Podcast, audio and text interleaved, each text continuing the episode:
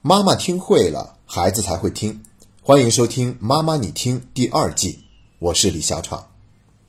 以前我们曾经分享过一句话，叫做“人生不如意，常十之八九”，意思是说，生活中不如意的事情有很多，我们不要妄图改变这十之八九的不如意，而是要学会面对它。当我们能够接受的时候，就没有产生更多的痛苦。这样的话，如意不如意也就无所谓了。但是最近我看到另外一句话，我觉得它更加深刻地描述了全部的真相。这句话是这样说的：“不如意事常八九，能与人言无二三。”也就是说，不如意的事情已经够多了，但是能够说出来的呀，可能只是其中非常少的一部分。原因有很多，可能是太痛苦，真的是没有办法跟别人讲；还有可能是自己都不知道痛苦的真正原因是什么。所以说，我觉得后面这句“能与人言无二三”好像是更加清楚地描绘了事实的真相。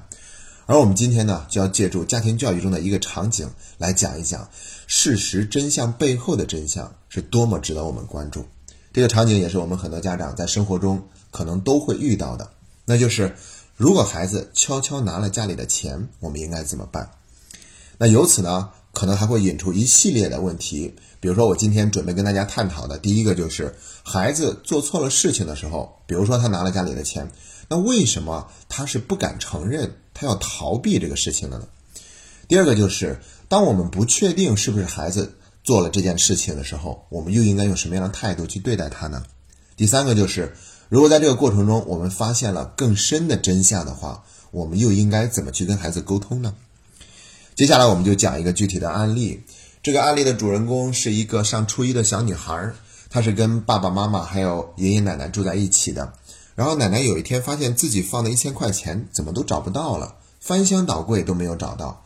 于是家里面的大人就很自然的怀疑是这个小女孩拿了这一千块钱。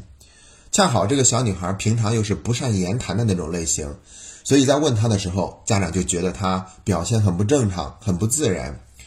被逼急了，这个小女孩就说：“如果你们再问我，我就离家出走。”那一下子就吓到了爸爸妈妈，于是就陷入了僵局。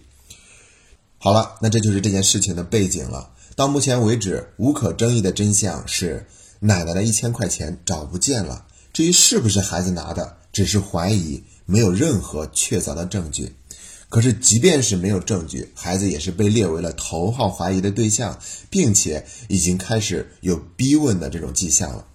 所以呢，我觉得就已经可以引出第一个话题了。孩子做错事情的时候，他为什么要隐瞒？他为什么不愿意承认呢？他究竟在害怕什么？那对于这个问题呢，我仔细想了一下，至少有三点。第一点，他是在害怕惩罚，因为在生活中，我们经常会对孩子有惩罚。提到惩罚，我们就得有另外一个概念跟他做一个区分，那就是自然后果。做错了一件事情，要承担相应的责任，这叫做自然后果。而惩罚是往往大于自然后果的，这就跟古代的刑法里面有一种叫做株连的罪名一样，这个人犯了错误要株连九族。那其实像这种做法，我们现代的这种社会肯定是不允许的了。可是，在家里面惩罚还是普遍存在的。如果说一个孩子他真的偷了钱，那后来我们有确凿的证据证明是他干的，那他接下来要把钱交上来，花掉的那一部分，要么用他的零花钱来补上。要么就是用做额外的家务活去挣到钱，然后还给奶奶，并且他还要真诚的向奶奶赔礼道歉，那承认自己的错误。我觉得这就是自然后果。而对于这样的一件事，家长可能会采取哪些惩罚行为呢？比较常见的就是打或者骂，然后给孩子贴一堆负面的标签，说他是一个没良心的孩子，是个小偷，怎么这么不懂事儿，对奶奶不尊敬，等等等等。那所谓的这些惩罚，其实都是过了头的，它会产生更大的负面的影响。这就是为什么那么多的家庭教育类的书籍都会强调不要惩罚孩子，因为惩罚的结果只会让孩子在下一次做错事情的时候，用更高明的办法去隐瞒，来逃避惩罚，而不会说是因为你惩罚过他了，所以从此以后他就再也不会做错事儿了。其实惩罚这个过程中最有可能忽略掉的一个环节就是。没有去让孩子认识到自己真正的错误是在哪里，这是第一个原因。第二个原因就是自我形象的贬低。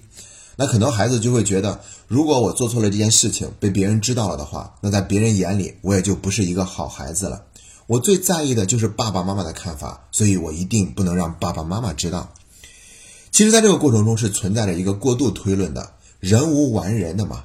连华盛顿这样著名的总统，小的时候也曾经砍过爸爸心爱的樱桃树。但是孩子他并不顾及这些，这需要我们家长一个引导。如果我们没有朝一个好的方向引导，反倒也去过度推论，这样认为孩子的话，那你就会知道这个负面标签贴的是多么的容易和顺理成章。第三个原因叫做有条件的爱。当一个孩子发现父母给他的爱是有条件的时候，那他犯了错误就更加不敢承认了。虽然有的时候是故意的犯的错误，但有的时候也是不是故意的。总之，他犯了错误，他不敢承认，因为他怕承认了以后，爸爸妈妈就不会像以前那样爱他了。像这些情况都会导致了这个事情变得更加的复杂。那然后呢，我们再来分享第二个问题，就是当我们不确定到底是不是孩子做的这件事情。又应该用什么样的态度去对待他呢？其实，在这方面，法律上早就有了明确的规定，叫做一案从无。为了不挫伤一个好人，那我们宁愿放过一个坏人。也就是说，我们不能冤枉孩子，哪怕真的就是他干的，我们没有去过度的追究，最后让他逃掉了，我们也不能这样去做。所以，你看我今天讲的这个案例里面，家长已经开始有逼问孩子的成分了，那不就跟？刑讯逼供是一回事儿吗？他有可能会产生更多的问题。而现在孩子已经有点承受不了了。他说：“如果你们再逼我，我就要离家出走。”所以说呢，在我遇到这个案例的时候，我当时就提出来一个问题，也就是我们今天要探讨的第三个问题了。更值得我们关注的是什么？这个钱到底是不是孩子拿的？真的有那么重要吗？如果非得要弄清到底是不是孩子拿的？因此伤害了跟孩子之间的信任，也伤害了我们之间的亲情。那么，这是不是一种得不偿失的行为呢？要知道，这个时候已经有一些信号提醒了我们，更应该关注的是什么？我们不是说是不重视真相，而是说要看到有哪些真相更需要我们关注。因为这个孩子他说他要离家出走，那么我们有没有可能要去做这样的一种设想？有可能孩子原本就想离家出走。所以他才有可能去拿了这样的钱来为自己的离家出走做准备。如果是这样的话，我们还会格外的在意那一千块钱是不是孩子拿了吗？我们是不是更应该关注是什么造成了这个孩子居然已经开始悄悄的计划要离家出走了呢？所以，我们甚至还要去庆幸这一千块钱让我们提前看到了。这一切事情的发生，要不然这一切都是在暗中进行。可能有一天孩子都走了，我们还不知道究竟发生了什么。这是一个非常好的提醒，这是一个非常好的讯号，让我们家长赶快去重视对孩子内心的关注，对孩子情绪的关注，而不仅仅停留在那些表面上，学习成绩啊，作业有没有写完呐，等等等等。我们应该去关注孩子内心究竟面临着什么样的痛苦，并且。为什么他要一个人孤独的跟这些痛苦抗争？为什么他没有去寻求爸爸妈妈的帮助？所以呢，这个事情说到现在，我们基本上就已经知道要怎么样做了。第一步，接受现实。那事实就是钱暂时还没有找到，不知道是谁拿的，没有任何的证据指向是某一个人拿的，有可能是孩子拿的，也有可能不是孩子拿的。总之，我们现在不确定，这就是事实。第二点呢，那就是我们可以先去安抚一下老人，因为这部分钱对老人来说可能还是蛮重要的，所以如果有必要的话，我们可以用这样的方式去安抚老人，就是问清楚那一千块钱是什么样的，当时放在哪儿了，大概是什么样的一个情况，然后我们自己准备好这样的一千块钱，然后假装找到了，先给老人，让老人安心。同时，我们也是在释放一个非常友善的信号，来告诉孩子。这个事情我们并不会像以前那样刑讯逼供、打破砂锅问到底，也让孩子内心稍微感觉轻松一点。第三步，这就是非常重要的了，就是开始去关注孩子。那我们可以让孩子知道，无论你是拿了这个钱还是没有拿这个钱，爸爸妈妈都想让你明白一点：哪怕你做错了什么，爸爸妈妈还是像以前一样爱你的。没有人会一个错误都不犯。所以，即便你犯了什么错，也不是就可以证明你是一个坏孩子。然后再告诉孩子，如果这个钱真的是你拿了的话，那么我们最关心的不是这一千块钱，而是你拿这些钱要做些什么？为什么你没有直接去跟父母要这样的钱，而是要悄悄的去拿做这件事？你到底遇到了什么样的困难？所以接下来再要告诉孩子，如果是因为爸爸妈妈有什么做的不好，所以你才不愿意去跟爸爸妈妈分享你内心的痛苦和困惑的话，那爸爸妈妈的态度是我们愿意去跟你站在同一战线上去面对你的那些痛苦和困难，所以不要让自己一个人去孤独的去面对。